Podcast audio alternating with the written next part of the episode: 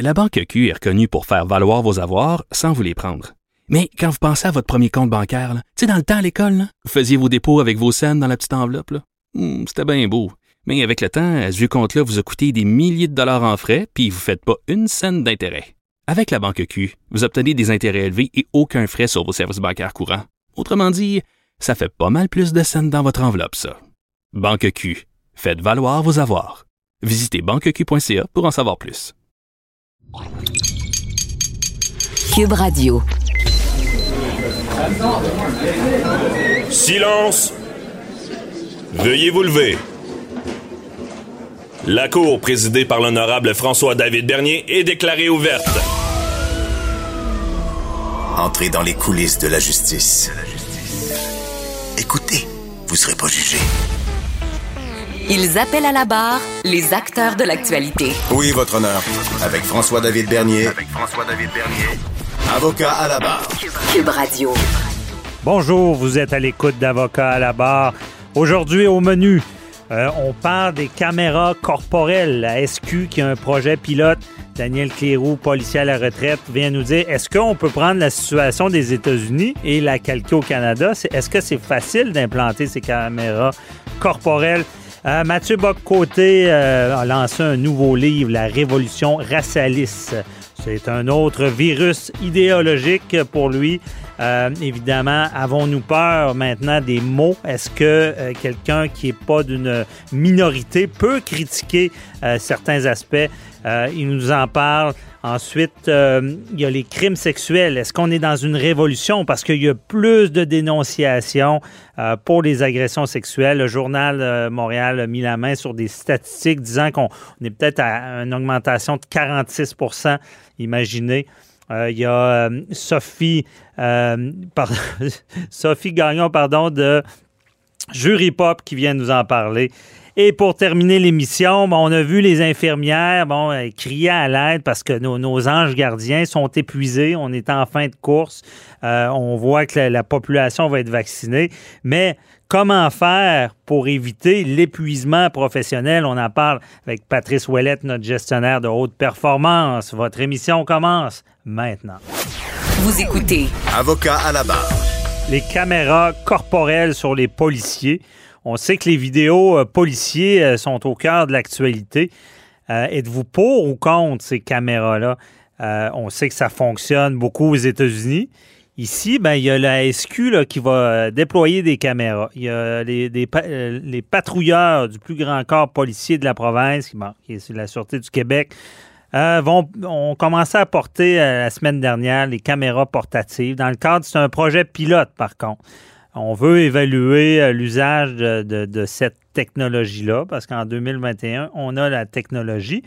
Mais ça va soulever évidemment toutes sortes de questions, euh, à savoir ben, quelle, est la limite, euh, quand on l'allume, quand on l'éteint, qu'est-ce qu'on fait avec ces données-là, est-ce que ça- on les détruit, est-ce qu'on les garde, ensuite de ça, ben, jusqu'où on peut aller dans, dans il y, a- il y a des événements, bon, quand on pense à la violence conjugale, il y, a- il y a des lieux qui peuvent être filmés. Donc, beaucoup de questions. C'est pas parce que ça fonctionne aux États-Unis que nécessairement ici, on peut l'appliquer tel quel. Et qui de mieux qu'un policier à la retraite pour nous éclairer euh, sur tout ça? Daniel Cléroux qui est avec nous. Bonjour. Bonjour, M. Bernier. Ça va bien? Hey, Bon. vraiment très en forme. Le beau temps s'en vient, on va en profiter. Ouais. Fait que le, le golf même. Saison de golf Oui, est commencée. C'est commencé. Bon, et là, avec la belle saison, euh, on sort les caméras avec la SQ. Euh, Qu'est-ce que tu en penses? Est-ce qu'on est rendu là? là? Écoute, j'ai longtemps été contre les caméras corporelles chez les policiers. Euh, et puis, avec pour plusieurs raisons, dont euh, je trouvais qu'on enlevait un petit peu de d'autonomie à, à la police dans de la façon dont il pouvait faire ses interventions. Malheureusement, avec la venue des cellulaires et des gens qui filment partout, ben tant qu'à se faire filmer, on est aussi bien de filmer nous-mêmes, comme ça au moins on pourra montrer ce qu'on veut, ce que, ce que- tout ce qui doit être montré, non pas ce qu'on veut, mais tout ce qui doit être montré. On veut le vidéo complet, là. On veut une vidéo complète, on veut savoir ce qui s'est passé avant, pendant, puis après. Sauf que là, euh, quand je fais un petit peu de recherche, là, on s'aperçoit qu'en 2016-2017, je me trompe pas, le SPVM a fait une démarche là-dedans pour pouvoir les mettre en place. Ils ont fait un projet pilote, eux autres aussi. Et finalement, ils n'ont pas donné suite. La raison est fort simple, François. L'argent. Ah. Ça coûte cher. Ça coûte très cher mettre les caméras corporelles sur les policiers. Deuxièmement. Pourquoi, pourquoi, sais-tu? Ça, pourtant. C'est quand même une, technologie qui coûte quand même assez cher. On parle euh, pour la Sûreté du Québec, là, si je me trompe pas, euh, de 800 000 à 1 million par année pour 40 caméras. Ah, imagine que pour euh, OSPVM, ils sont ils sont 5 000 ou 5 500 policiers. là, on multiplie par 100 fois le coût, là. Fait que là, ça oh. commence à coûter cher. Ouais, je comprends. Euh, bon. Là, tu me dis, euh, on va en donner à un, pas à l'autre. Ça, ça peut pas marcher. Parce que là, on va mettre en doute la crédibilité, de dire pourquoi un n'a pas filmé puis l'autre a filmé. Mm-hmm. Mais là, on voit un autre problème. C'est que la Sûreté du Québec, dans leur convention collective, euh, ils peuvent pas porter une caméra sur n'importe quelle condition. J'ai pas tous les détails, là, mais ils peuvent pas, ils peuvent pas le faire. En tout cas, c'est pas autorisé dans leur négociation de contrat de travail. Là, on ah s'aperçoit que là, ça devient compliqué. Même le syndicat s'en mêle. Et là, oh. on est en train de dire qu'on ne filmera pas dans tous les cas. Euh, si on fait juste jaser quelqu'un, euh, on filmera probablement pas. On va juste filmer quand on va dégainer le taser ou l'arme à feu ou que ça va revirer à la merde. Hmm. Excuse, là. Mais la caméra, c'est pour montrer pourquoi ça tourne mal. C'est pas pour montrer juste quand ça va mal. Hmm. La GRC a fait une enquête il y a plusieurs années. Ils ont eu des experts qui ont démontré que ça n'a aucune influence d'avoir la caméra sur la façon dont l'intervention va être faite, surtout quand ça se met à mal aller. Une arrestation, on en a déjà parlé, une arrestation, c'est violent, c'est agressif, puis il n'y a pas personne ou presque pas personne qui veut se faire arrêter. Stand by, on met ça en pause, minute, je pars ma caméra. Voyons, ça marche pas comme ça, là. non, c'est ça. Ça ne marche pas, là. Souvent, c'est imprévu. Euh, puis comme tu dis, ça, ça, se passe vite. On a peur pour, euh, pour notre sécurité. On veut, on veut ou protéger d'autres citoyens. Euh, non, mm. effectivement, d'allumer et fermer, c'est la discrétion va être, va être dangereuse. C'est ça. Pourquoi le policier éteint sa, caméra? Oui, oui. Puis, tu sais, tu es avocat, François, puis je pense que tu as des bons amis alentour de toi qui sont avocats. On oui. souvent. la, la, Charte des droits et libertés, là, euh, il y a plein de monde qui vont dire, t'as pas d'affaire à me filmer. Euh, le citoyen qui se fait filmer à son insu parce qu'il est en arrière, lui, il veut pas se faire filmer. Euh, on fait juste mm-hmm. se souvenir quand ils ont commencé à filmer les gens en auto qui faisait des infractions, puis que là, on pognait du monde qui était assis dans l'auto avec le maîtresse. Ah. Ça faisait de la chicane, ça, là. Il, y a, toute une, législation puis un encadrement qui doit être fait là-dedans. Ça fait, là, présentement, là, c'est quoi ça fait? Ça fait taire le politique pour euh, des demandes qui ont été faites parce qu'il y a de la pression, parce qu'on dit qu'il y a de la brutalité policière. La brutalité policière, il y en aura elle, sera toujours évaluée d'une façon où ce qu'on pense qu'il y en a quand il y a une arrestation, parce que c'est là qu'on veut que les gens soient filmés. Oui, parce qu'on veut, euh, on, le dit toujours, la plupart des policiers font, euh, sont, euh, très, font très bien leur travail, mais on, des fois, il y, a, eu des excès, c'est arrivé, il y a eu des policiers d'accusés aussi. Mais c'est ça. Mais pourquoi on dit pas, bon, ça fonctionne aux États-Unis, on fait la même affaire ici. Ce qui, on ne change pas une solution gagnante, ça fonctionne ailleurs. Pourquoi ça ne marche pas automatiquement ici? Bon, ben, je vais, je vais te répondre rapidement à ta question. Euh, si on, regarde le cas de Chauvin, Éric Chauvin, on regarde le cas de la policière qui a sorti son gun au lieu de son taser, on regarde un paquet d'autres cas. Ils sont tous filmés. Est-ce que ça a changé quelque chose dans l'intervention? Est-ce que ça l'a permis aux policiers de dire qu'il doit faire une meilleure ou une moins bonne intervention? Ça reste du jugement, une intervention policière. Mhm. Donc, c'est pas la caméra qui change de quoi, ça fait juste démontrer un petit peu ce qui s'est passé. Mais là, on va gérer les cas d'exception, là. On mhm. en a eu un cas d'exception la semaine passée. Euh, policier qui court, sa caméra est allumée, le jeune, il a, il a une arme, finalement, il laisse tomber, il se retourne de bord, il lève les deux bras de le policier, il, il tire pareil. Ouais. Bon, ben, ça, c'est filmé. Bon, ben là, on vient, on vient de voir une mauvaise intervention. Mais c'est ces cas d'espèce-là qu'on va trouver. Ouais, Bon, euh, mais est-ce que tu ouais. penses pas que ça peut protéger? euh, c'est sûr que sur le coup, je, je suis d'accord avec toi, tu sais, ça se passe vite, puis je pense pas que le policier ou, ben, ou le prévenu va dire Oh, on est filmé, on fait un sourire, on agit bien. Je- mais pour faire la preuve, autant, autant pour un policier qui pourrait être accusé à tort, parce que euh, on a vu cette histoire là, du policier qui il est rendu en appel, mais tu sais, il y a une peine minimale parce que, bon, il y a un jeune qui fonçait sur lui en voiture, il a tiré une balle, il- Mhm. il l'a abattu. Et là, ça, il reste que c'est un policier qui a peut-être fait son travail, qui va automatiquement, si, parce que là, il est en appel, mais il pourrait avoir quatre ans minimum, parce que ça a été fait avec une arme à feu. Mais c'est quand même, tragique. Là, s'il y avait eu une caméra, est-ce qu'on aurait pu l'innocenter? Ou à l'inverse, quelqu'un qui a été arrêté, euh, battu, puis on pense à George Floyd, évidemment, la caméra ne facilite pas cette preuve-là pour le condamner s'il a mal agi? Ou? Ben, ça n'a rien changé dans le cas de Floyd. Ça a été Ouais, filmé par des gens sur le trottoir, de toute Ouais. façon. Euh, je, je pense qu'on gère des cas d'espèce puis qu'on fait taire une crainte de la population sur ce qu'on appelle euh, l'utilisation de la force excessive par rapport aux policiers. Mhm. Je ne pense pas que ça va changer de quoi dans l'utilisation de la force parce que, comme je te dis tantôt, quand on fait une arrestation, il y a une force qui est utilisée. Bon, maintenant, est-ce qu'elle est bonne, elle est mauvaise? Les tribunaux ont été capables, de, je pense, de, de bien euh, faire la distinction, puis il y a souvent beaucoup de preuves là-dedans. Mhm. Moi, je pense que la caméra va simplement gérer les exceptions, mais ça va enlever énormément de discrétion aux policiers dans leur travail et euh, ça va les obliger à, à jaser beaucoup plus longtemps avec les gens. Et puis, la personne qui est filmée, qui sait qu'elle est filmée puis qui veut pas collaborer, elle va être baveuse. Je suis convaincu parce qu'elle sait qu'elle est filmée puis elle va essayer de faire perdre patience. Ouais. Je le dis, il, il en faut, il, il faut en venir là parce que de toute façon, on va être filmé par quelqu'un. Quand ça se met par le fort, il y a quelqu'un qui filme. OK. Bon, fait que ça changera pas. Dans le fond, c'est ça. C'est, on, on- c'est peut-être pas la solution, mais on n'a comme pas le choix là, parce que tout est filmé Non. maintenant.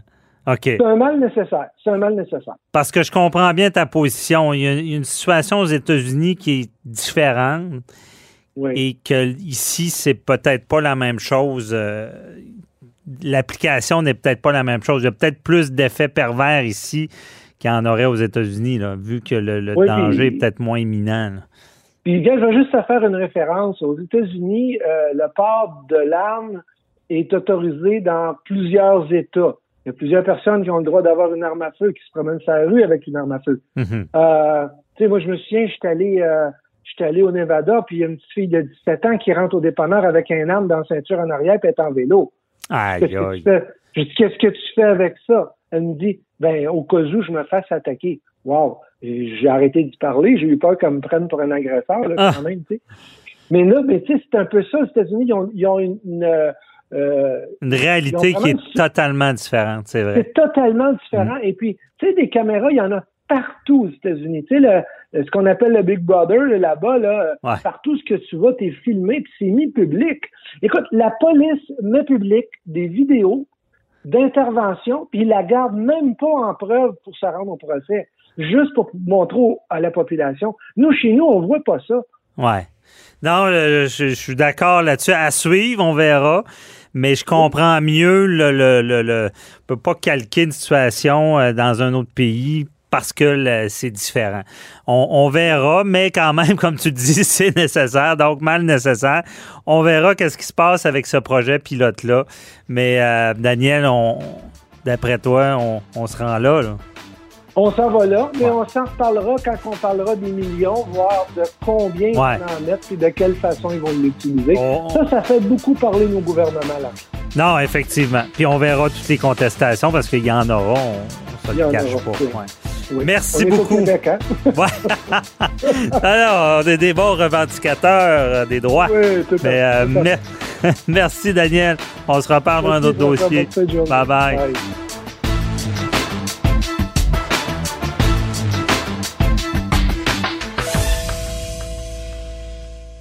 La Banque Q est reconnue pour faire valoir vos avoirs sans vous les prendre.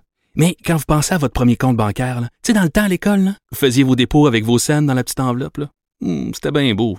Mais avec le temps, à ce compte-là vous a coûté des milliers de dollars en frais, puis vous ne faites pas une scène d'intérêt. Avec la Banque Q, vous obtenez des intérêts élevés et aucun frais sur vos services bancaires courants. Autrement dit, ça fait pas mal plus de scènes dans votre enveloppe, ça. Banque Q. Faites valoir vos avoirs. Visitez banqueq.ca pour en savoir plus.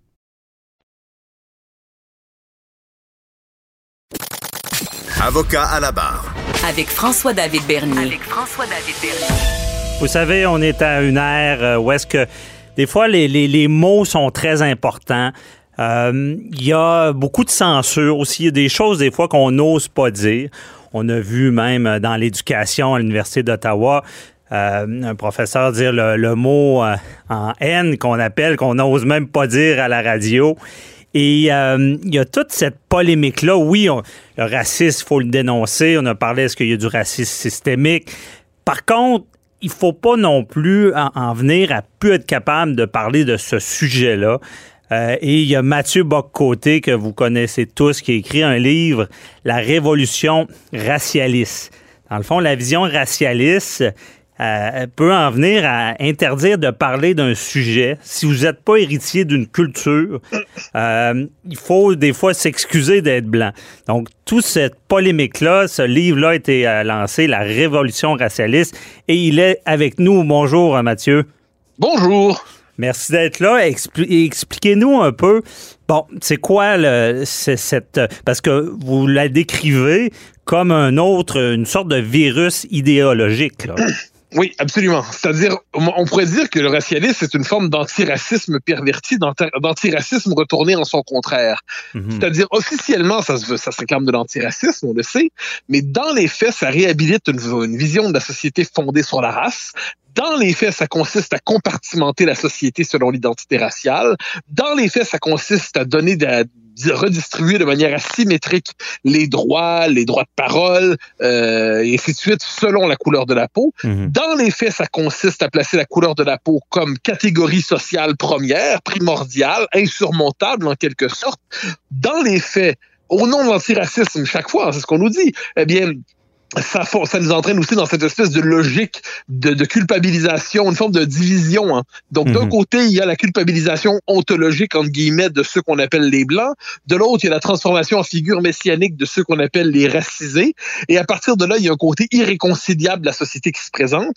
Il y a toute une logique de censure qui s'installe avec ça. Il y a cette idée qu'il faudrait déconstruire l'idée d'universel, qu'il faudrait déconstruire l'idée de nation, parce que tout cela ne serait que des masques au service de la suprématie blanche. Donc, c'est toute une espèce d'univers idéologique qui s'est imposé très brut, en fait, qui, qui émergeait depuis euh, plusieurs années Mhm. et qui s'est imposé très brutalement euh, depuis euh, quelques mois, un an, deux ans, trois ans, mais là vraiment en accéléré. Et ce que j'ai cherché à faire, c'est à décrypter le logiciel idéologique derrière ce que plusieurs sentent comme une espèce de, de bulldozer qui, idéologi- idéologique qui passe, mais qui parviennent pas à le comprendre. Donc moi, je cherche à décrypter, donc en voyant le sens des mots, la- les, les différentes logiques à l'œuvre à travers ça, euh, puis jusqu'à jusqu'où ça va aller. Oui. Et est-ce qu'on peut décrire ça aussi comme on entend souvent dire, bon, il peut y avoir du racisme positif?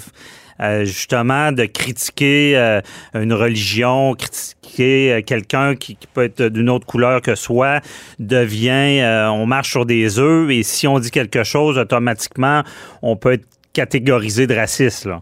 Ben, il peut, moi, il n'y a aucun racisme positif. Ça, c'est une chose qui est certaine là-dedans, c'est que le racisme est effectivement une des plaies une des, de l'esprit humain. hein. C'est l'expression, je, je pense que c'est l'expression la plus basse de l'âme humaine. Mhm. Or, le problème aujourd'hui, ce que l'on voit, c'est que ce terme-là, parce que tu sais, on a tous la même réaction devant le racisme, on est tous, tous une condamnation intransigeante du racisme, mais euh, on est devant une espèce de, de, de, de, de coup de force orwellien, hein. une forme de 1984 euh, adapté à la question de l'antiracisme. Hmm. Et là, on, on dans les faits, on, donc on a tous la même réaction, mais on change la définition. Puis là, on va nous dire que c'est du racisme systémique désormais. Le concept de racisme systémique est au cœur de cette espèce de révolution que je décris.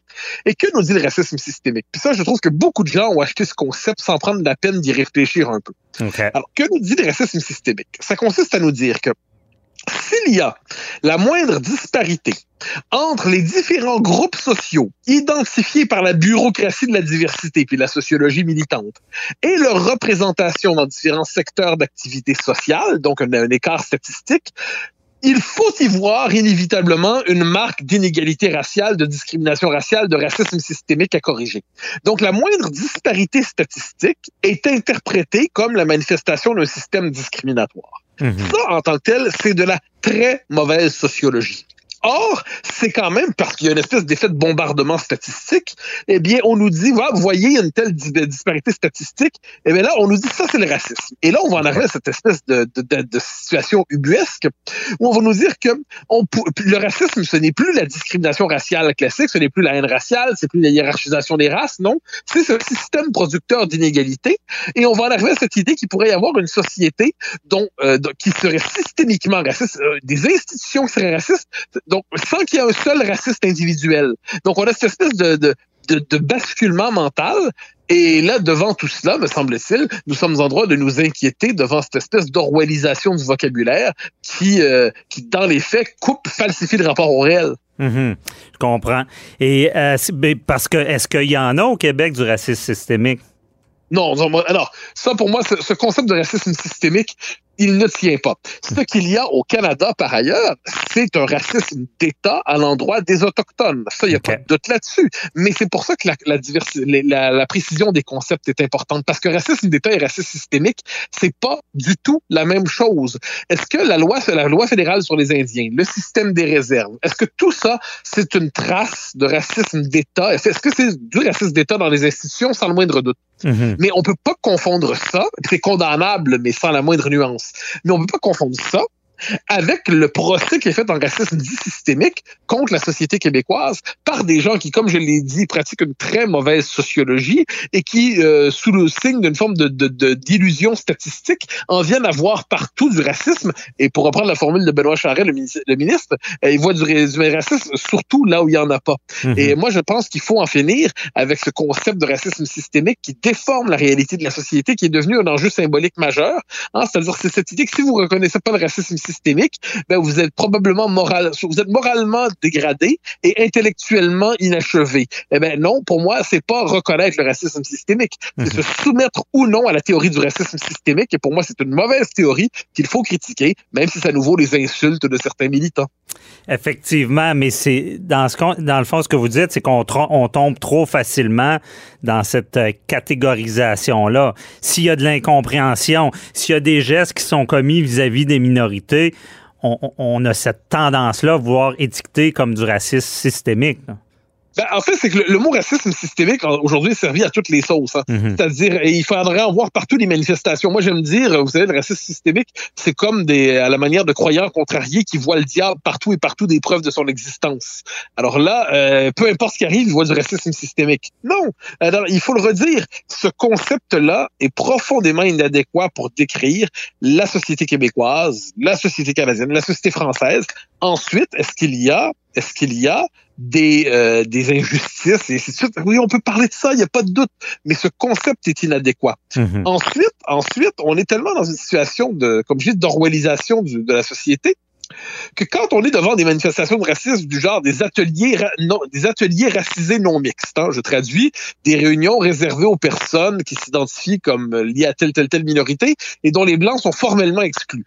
Mhm. Ça c'est de la discrimination raciale la discrimination raciale pure et simple, eh ben, on va nous dire que ça, c'est pas du racisme. Et puis, si on dit à quelqu'un. À cause que les Blancs n'ont pas été persécutés, euh, n'ont pas été cette eh, ben minorité-là. et, là, on tombe sur les théories de Mme Robin DiAngelo, qui est l'espèce de grande figure inspiratrice de cette nouvelle vague idéologique, qui va nous dire qu'en dernière instance, euh, raciste égale blanc. C'est-à-dire, si vous êtes blanc, vous avez été socialisé dans un environnement qui porterait en lui-même l'idéologie de la suprématie blanche. Donc, même sans le vouloir, vous seriez raciste parce que ça serait inscrit au fond de vous-même. Et inversement, si vous n'êtes pas blanc, vous pouvez pas être raciste même si vous détestez les blancs parce que vous n'avez pas le pouvoir qui serait nommé racisme. Mhm. Madame D'Angelo nous dit mot pour mot qu'une bonne partie de son travail consiste à modifier la signification du mot racisme. Eh bien, moi, je regarde ça, je le note, je l'aperçois, je le critique et je dis ne nous laissons pas bluffer par cette modification idéologique. C'est de la mauvaise sociologie, c'est aussi en dernière essence de la très mauvaise politique. Oui, mais est-ce que ça change cette mentalité-là? Parce que j'admets que c'est des sujets euh, que justement, si t'es pas dans la minorité, euh, la plupart des gens vont s'auto-censurer et pourront pas en parler librement euh, en, donnant son opinion réelle. Est-ce ah, ben que ça change, ça? Ah, il y a une logique de censure incroyable en ce moment. C'est-à-dire, si vous, ben, le, prix à payer pour se prononcer sur ces questions, euh, c'est très rapidement se faire étiqueter de la plus vile manière par euh, des militants et des, des et dont et plus encore des militants maquillés en experts universitaires. Ça, ce sont les pires souvent, mhm. qui vont voir partout de l'extrême droite, du racisme, du sexisme, des phobies et ainsi de suite. Et ça, c'est une forme d'intimidation idéologique, c'est une forme d'intimidation morale, c'est une forme de de, de, méthode qui consiste à dire si vous avancez sur ces questions-là, on va vous étiqueter salement. Oui, mais c'est ça, c'est le problème que je vois. Puis je voudrais t'entendre, il nous reste environ deux minutes, mais pourquoi on, est supposément dans une société d'ouverture en 2021 sur, sur, plusieurs sujets, mais on sent que ce côté-là se referme. Pourquoi c'est pire maintenant, le racialisme? Ben, je, crois qu'on est dans ce moment, alors mon Dieu, ça, ça exigerait beaucoup de temps, mais globalement, je pense qu'on est, on, on, est depuis 30 ans dans des sociétés qui fonctionnent sur le mode de la, appelons ça la, diabolisation de l'histoire occidentale, qui serait fondamentalement, qui se caractériserait par le racisme, le colonialisme, la suprématie blanche et ainsi de suite. Ces idées-là se sont radicalisées. Par ailleurs, eh bien, nos sociétés se, se, se fragmentent, perdent en cohérence culturelle, peinent à se rassembler sous une figure commune, se laissent américaniser mentalement. Alors, il y aurait plusieurs explications qu'il faudrait avancer, mais à travers cela, il y a une remontée d'une forme d'intolérance idéologique qui consiste à bannir de l'espace public les contradicteurs de l'idéologie officielle, la fameuse cancel culture. Je pense que devant cela, nous devons nous montrer de farouches défenseurs de la démocratie libérale, qui consiste à dire que dans une société, il est normal qu'il y ait une pluralité de points de vue et nul n'a le monopole du vrai, du juste, du bien ou de la science, surtout pas dans l'espace public. Mhm. Il faut accepter une diversité de points de vue et censurer, bannir le contradicteur, c'est illégitime. OK. Mais est-ce que la rapidité, la rapidité de l'information vient empirer? Parce qu'on sait, on a vu des cas, on dit un mot de trop, et là, la, la, on, se fait étiqueter, là. Et c'est rapide. Oui, non, mais moi, je pense que là-dessus, ma, réponse est une leçon de courage. Hein. C'est-à-dire qu'il faut juste à un moment donné se durcir un peu, se durcir la couenne, accepter que Bon, si on veut parler librement, il y a un prix à payer, c'est se faire insulter euh, hmm. sur les réseaux sociaux. Dieu, j'en sais quelque chose. J'ai ben, ma portion quotidienne d'injures. Il y a des gens. Ah. Ça, ça, fait partie. Moi, je, je, dois recevoir chaque jour des centaines de messages d'injures, d'insultes. Ah, ça n'a pas de sens. Bon, moi, ce serait un autre débat qu'on pourrait se parler parce que moi, du côté judiciaire, je suis outré de ça. Euh, je, je, je, dénonce ce genre de ah, comportement-là. C'est le Far West d'Internet. Ouais, c'est, en tout cas, on a, il y a beaucoup de chemin à faire, donc euh, félicitations pour l'audace aussi. J'invite les gens, la révolution racialiste, euh, puis euh, suite à votre autre livre qui, avait aussi brassé la cage, comme on dit, sur l'inquisition woke. Merci beaucoup, Mathieu Boccoté. Merci beaucoup. Bonne journée, bye bye.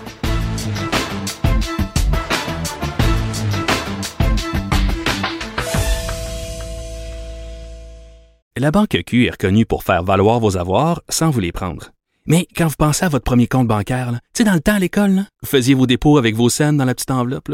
Hmm, c'était bien beau. Mais avec le temps, à ce compte-là vous a coûté des milliers de dollars en frais, puis vous ne faites pas une scène d'intérêt. Avec la Banque Q, vous obtenez des intérêts élevés et aucun frais sur vos services bancaires courants. Autrement dit, ça fait pas mal plus de scènes dans votre enveloppe, ça. Banque Q, faites valoir vos avoirs. Visitez banqueq.ca pour en savoir plus. Avocat à la barre. Alors je procède à la lecture du verdict. Avec François-David Bernier. Les meilleures plaidoiries que vous entendrez. Cube Radio. Les crimes sexuels. Il y aurait plus de dénonciations pour les agressions.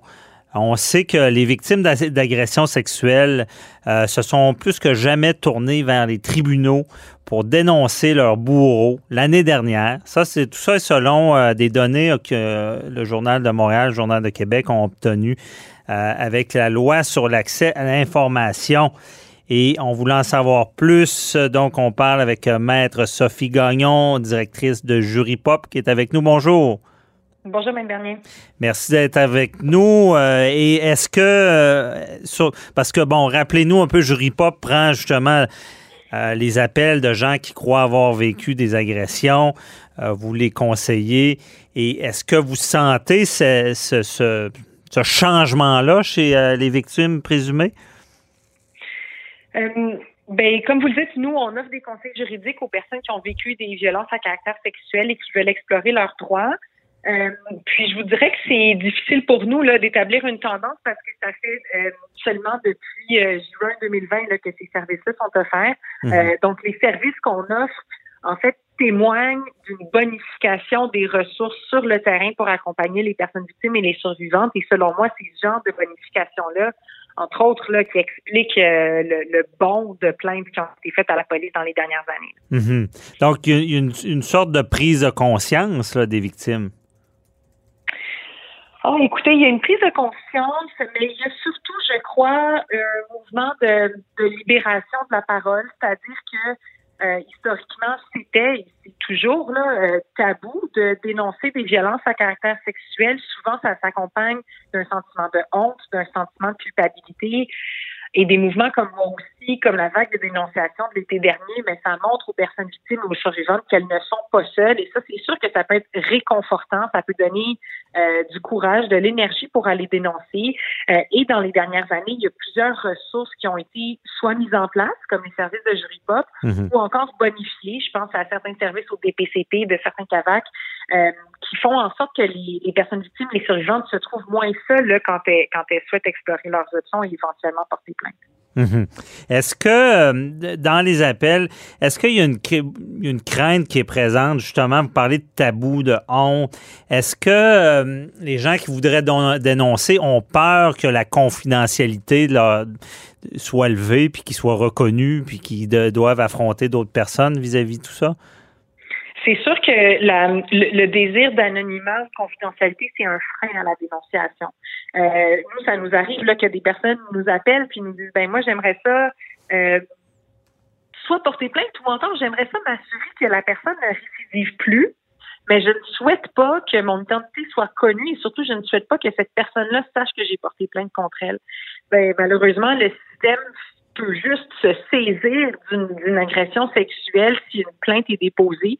Et pour pouvoir se défendre, bien évidemment, la personne visée par la plainte doit connaître l'identité du plaignant ou de la plaignante. Mhm. Alors, c'est sûr que ce désir-là, donc nous, quand on reçoit comme avocat, comme avocate, cette demande-là, ben malheureusement, le, le droit ne nous offre pas d'outils pour y répondre. OK. Donc, il y a encore de l'amélioration à faire. Euh, parce que ici, est-ce qu'on parle quasiment d'une révolution? On parle de plus de 1600 chefs d'accusation d'agression sexuelle qui ont été déposés en, en 2020. C'est un sommet au cours des dix dernières années. Euh, il s'agirait d'un bond de 46% par rapport à 2016, euh, ce que les statistiques du ministère de la Justice révèlent. Donc, on est quand même dans dans un changement très important. Oui, puis quand on regarde les statistiques, c'est vraiment à partir de 2017 que ça commence à augmenter et ça, c'est une augmentation constante depuis 2017. Donc c'est vraiment le point tournant, c'est manifestement le mouvement moi aussi.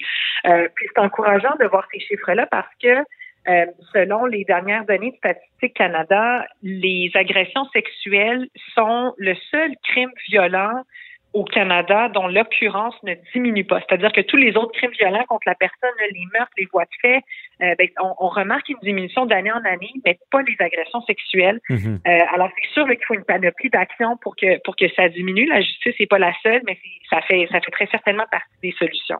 OK. Et euh, quand on parle de... Parce que, bon, tout à l'heure, on parlait bon, du tabou, de la honte. Est-ce que vous, chez Jury Pop, vous voyez d'un bon oeil l'instauration de, tribunaux spécialisés en matière d'agression sexuelle? Mais ce qu'on voit d'un bon oeil, c'est euh, l'intention de placer la personne victime et la survivante au centre des procédures judiciaires. Donc concrètement, qu'est-ce que ça veut dire? Euh, Ça veut dire de s'assurer de réduire les délais, euh, de s'assurer qu'elle ait accès à de l'information lorsqu'elle en a besoin à chacune des étapes du, du processus, euh, qu'elle soit accompagnée par une intervenante. qu'elle ait toujours le même ou la même procureur de la couronne qui soit assigné à son dossier. Qu'en salle de cours, ben, que le juge qui, qui décidera de l'affaire ait reçu une formation sur le sujet. Bref, vraiment une panoplie de, mesures là, pour s'adapter aux besoins et aux réalités des personnes victimes et des survivantes. ça, c'est sûr qu'on accueille ça d'un bon oeil, là, oui. Mm-hmm. Est-ce que, euh, parce qu'on parle beaucoup des victimes aussi, c'est normal, puis oui, c'est de bien, de mieux les encadrer, même je pense que on a fait beaucoup de progrès dans, ce, à ce niveau-là. Mais euh, est-ce qu'il faut parler des agresseurs aussi qui, qui, euh, qui a des ressources pour. Est-ce que euh, on, en 2021, il, y a, des outils pour des personnes qui auraient des problèmes justement de violence, où on parle souvent de la violence conjugale ou d'agression. Oui, donc c'est quand même des enjeux différents. Les, je me concentrerai plus sur la violence euh, sexuelle. Mm-hmm. Euh, puis pour prévenir, puis là je, sors un peu de mon expertise d'avocat. Ouais à mon humble avis, c'est un changement de, de, culture qui est requis euh, pour que l'occurrence des crimes sexuels diminue. Je pense vraiment que c'est un enjeu de culture, de société, d'éducation. Euh, faut qu'on se faut qu'on définisse ensemble qu'est-ce que c'est un rapport sexuel qui est sain, qui est consensuel, qui est agréable pour tout le monde qui y participe. Mhm. Euh, comment est-ce qu'on cesse d'objectiviser les femmes, le corps des femmes? Euh, alors, c'est ce qui va être requis, selon moi, pour pour que pour que on, assiste enfin à une éradication de la violence sexuelle. Oui, je comprends. Et justement, à ce sujet, est-ce que euh, on se rend compte, parce qu'on sait que même dans le milieu de travail, dans des, ça, ça semble avoir beaucoup évolué, mais c'est ça, c'est l'incompréhension, le, tabou, euh, excusez l'expression, le mononcle cochon, ça, ça existe encore. Il y a encore de l'éducation à faire dans ce sens-là. là c'est certain. Puis d'ailleurs, une des raisons pour laquelle des personnes se sont se sont tournées vers les réseaux sociaux cet été, ben c'est justement parce que ce qu'elles souhaitaient faire, c'était pas nécessairement d'envoyer quelqu'un en prison, c'était d'envoyer un, un, signal à l'effet que la complicité tacite de l'entourage, de la famille, du milieu de travail, du cercle d'amis, quand justement un monon cochon ou un ami déplacé mm-hmm a des comportements inacceptables de manière répétée, euh, ben, elle souhaitait dénoncer ça publiquement. Euh, alors, il faut effectivement le fin euh, à l'omerta qui entoure un peu des comportements comme ça qu'on continue trop souvent d'accepter. Oui. Et euh, est-ce que vous sentez que les, les gens qui, qui, appellent, qui s'informent, est-ce que cette fameuse ligne mince, ligne rouge, on va l'appeler, de, de l'agression, est-ce que les gens comprennent bien euh, c'est quoi justement une agression? Plus qu'avant, j'ai l'impression. Je me souviens qu'en 2017, quand on rencontrait, euh, on organisait, là, entre autres avec le CAVAC de Montréal, des séances d'information euh, sur les droits, les recours en matière d'agression sexuelle. Puis je me souviens qu'à l'époque, on avait souvent à démystifier qu'est-ce que c'est en droit criminel une agression sexuelle. Euh, puis il fallait qu'on réfute le mythe à l'effet qu'une agression sexuelle, ben c'était un viol, alors que dans les faits, là, quand on lit le code mhm. criminel, une agression sexuelle, ben c'est tout contact non consensuel à connotation sexuelle. Alors, ça peut inclure un, baiser, une caresse. Euh, et puis, euh, je vous dirais que plus récemment, là, dans les dernières vagues, on voit que la, les efforts d'information ont porté fruit là, parce que quand on mhm. nous appelle, c'est c'est généralement plus souvent pour connaître c'est quoi nos options euh, que pour voir si ce qu'on a vécu c'est une agression sexuelle. Oui, OK. Donc, c'est plus les options. Avant, vous aviez plus des. Les gens comprenaient pas toujours ce qui leur était arrivé? Ben, écoutez, je n'ai pas d'études là-dessus. C'est basé à partir de mon expérience et de mes échanges euh, chez Juripop, mais moi, c'est la mhm. tendance que, que, que je constate effectivement. OK. Et euh, comment voyez, voyez-vous l'avenir là-dessus? Est-ce que euh, pour vous, le, conseil continue, là, c'est, c'est, mis en place de manière permanente? Là? Ben, c'est ce qu'on espère. En fait, nous, le mandat qui nous a été confié, c'est un projet pilote qui, qui est financé par le ministère de la Justice du Québec, qui vient à échéance en septembre. Puis, on espère là, de tout cœur que ce sera renouvelé parce que la prestation de conseil juridique gratuit, confidentiel, c'est au cœur des 190 recommandations qui ont été formulées par euh, le comité d'experts, d'expertes en décembre dernier. Euh, donc, on, est bien confiant là, puis on considère que c'est c'est une solution euh, essentielle à ce que les personnes victimes et les survivantes puissent faire valoir leurs droits. Mhm. Parce que c'est ça, on souhaite que ça soit renouvelé, parce que vous, devez recevoir un, un bon volume d'appels. Oui, oui, oui, absolument. C'est plusieurs appels à tous les jours qu'on reçoit euh, de partout au Québec. Dès qu'on a lancé les services, chacune des régions administratives a été représentée. On a rendu des services dans une douzaine de langues, euh, des personnes de tous les âges, vraiment. on voit que vraiment, il n'y a pas un profil de personnes de victimes ou survivantes. Euh, les besoins dépassent les catégories d'âge, sociodémographique, tout ça. Ah, c'est intéressant.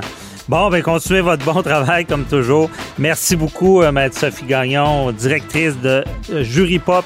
Bonne journée. Merci à vous aussi.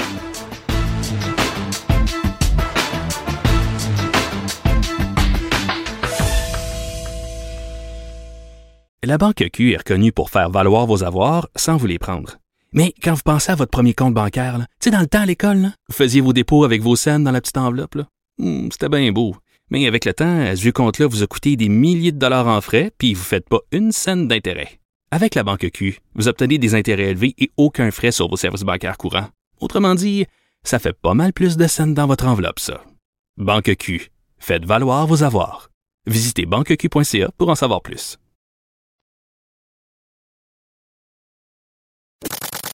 Avocat à la barre.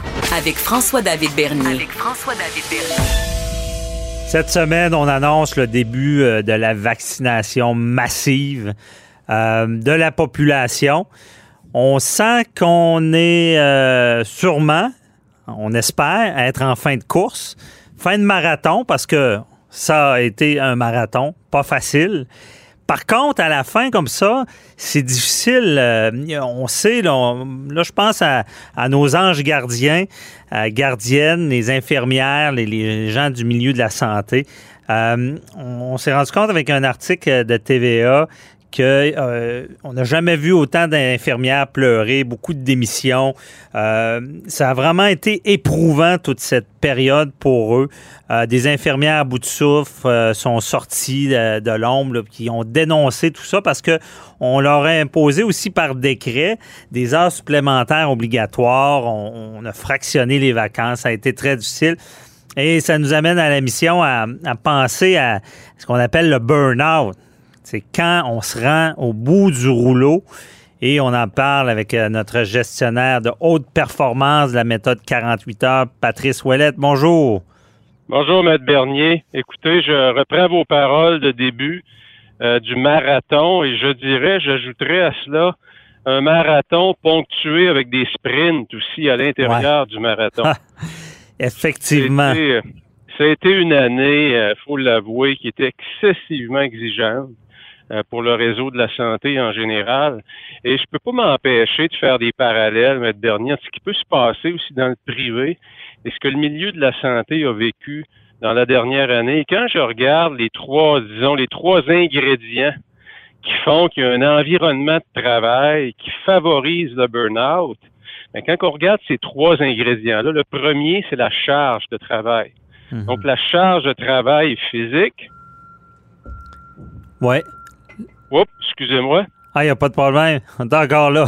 Oui, la charge de travail euh, qui, évolue, qui, qui, a augmenté drastiquement. La charge de travail a augmenté euh, drastiquement.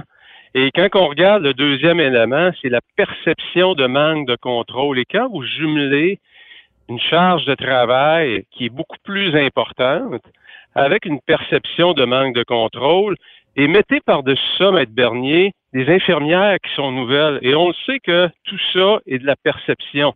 Il y a des gens, vis-à-vis une charge de travail supplémentaire, qui vont réagir différemment que d'autres personnes. Personne qui a beaucoup d'ancienneté, qui a vécu toutes sortes de situations, n'aura pas nécessairement la même perception de perdre le contrôle de son environnement.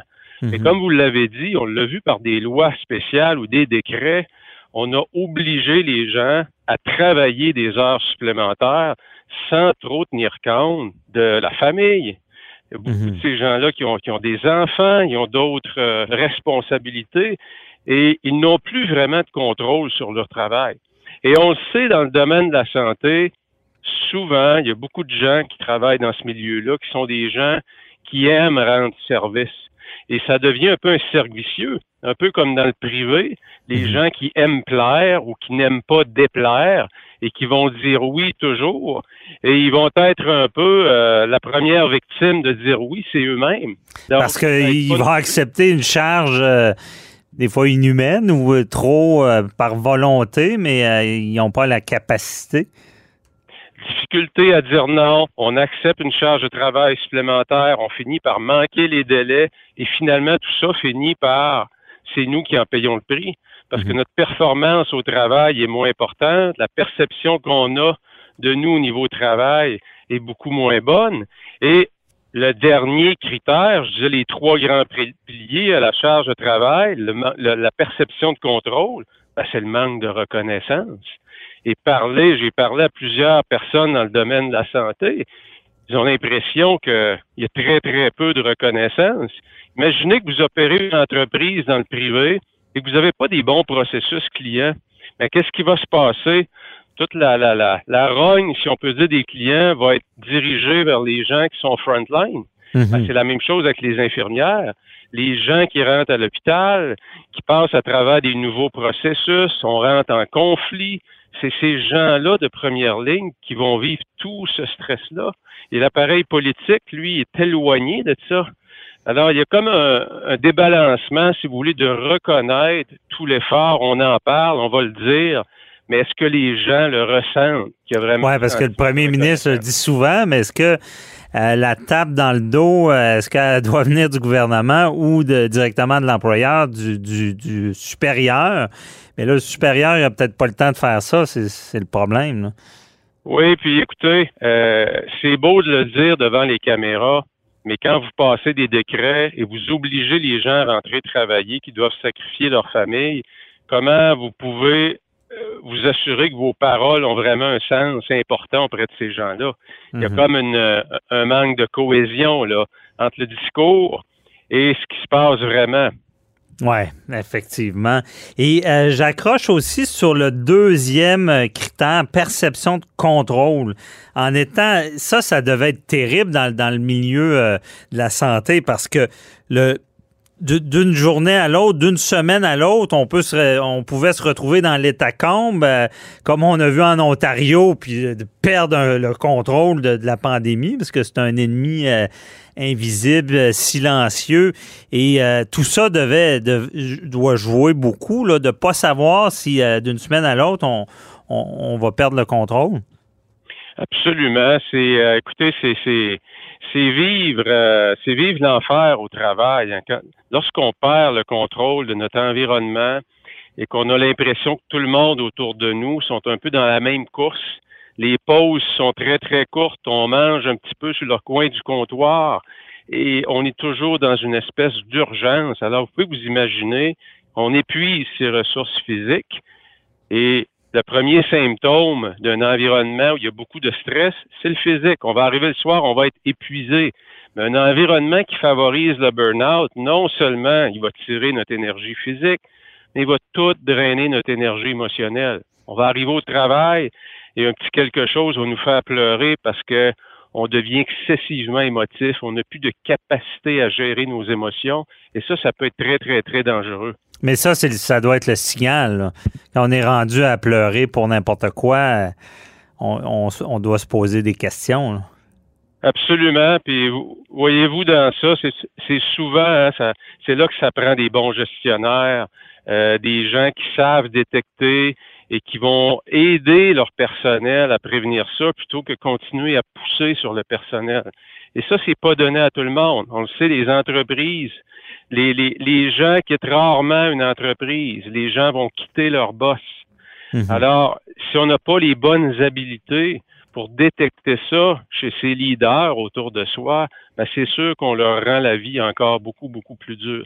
Moi, je leur lève mon chapeau, Maître Bernier, parce qu'ils ont été excessivement sollicités et encore aujourd'hui, c'est excessivement turbulent comme environnement. Comme vous l'avez dit, d'une semaine à l'autre, d'un mois à l'autre, on ne sait pas ce qui va se passer. Mhm. Et il y a énormément de divisions. On entend toutes sortes de choses dans les médias sociaux, des choses qui nous touchent.